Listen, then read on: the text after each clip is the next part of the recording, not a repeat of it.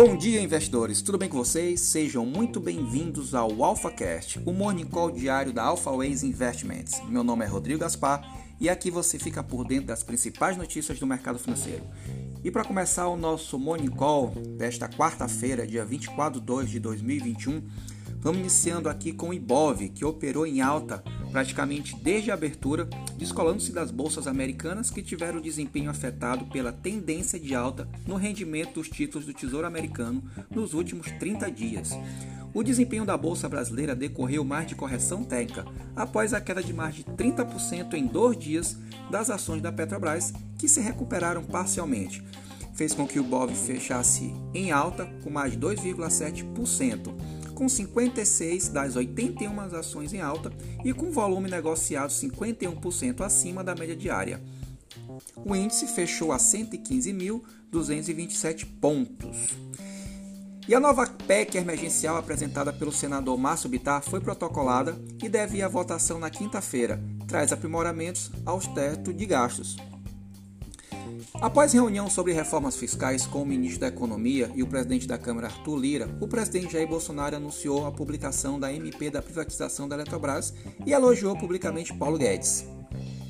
E o Brasil segue avançando contra a Covid-19, né? nos coloca aí na oitava posição no ranking de doses aplicadas, com 2,83% da população já tendo recebido a primeira dose e mais de 7,3 milhões de vacinados. A Fiocruz recebe hoje 2 milhões de doses da vacina de Oxford a AstraZeneca, e o Butantan iniciará a remessa de 3,4 milhões de doses da Coronavac. Em média, serão 426 mil doses entregues por dia. Dando continuidade ao destaque, agora vamos ao destaque internacional, onde as bolsas na Ásia amanheceram em queda, enquanto investidores seguem preocupados com o primeiro aumento de impostos para negociação de ações em Hong Kong desde 1993 e nos Estados Unidos, futuro de lado, assim como as bolsas na Europa, com destaque para o forte resultado da gigante telecomunicações Itália SPA e desempenho das ações da companhia aérea, na expectativa de que a retomada da atividade na região acelere, sendo que 2% da população europeia segue vacinada e Reino Unido com 27% já recebido a primeira dose.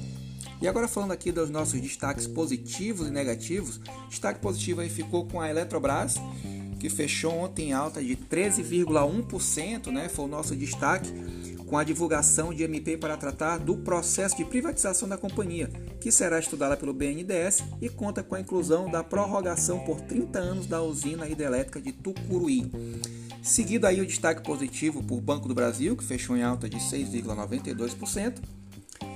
E também o Brasil Foods, né, que fechou em alta de 7,40% seguido de petróleo brasileira com 8,96% e o destaque negativo aí ficou com B2W com menos 4,% e lojas americanas com menos 5,94%, né? Ficaram na ponta negativa do Ibope após terem subido bastante na véspera com a expectativa de fusão das operações.